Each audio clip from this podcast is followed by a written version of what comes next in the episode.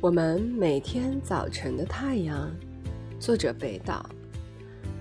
小草柔软的手臂托起太阳，不同肤色的人走向你，汇成光芒。你像钟一样敲响，震落了山顶的积雪。皱纹生动颤抖的恐惧和忧伤，心灵不再躲到幕布后面。书打开窗户。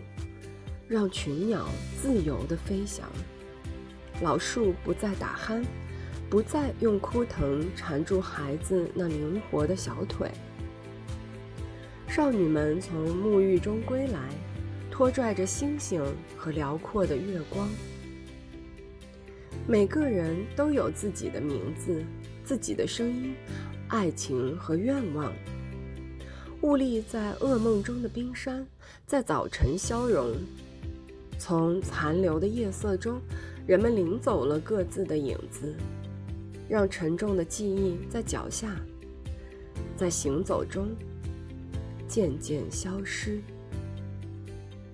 手臂和手臂相连的地平线上，每个故事有了新的开始。那就开始吧。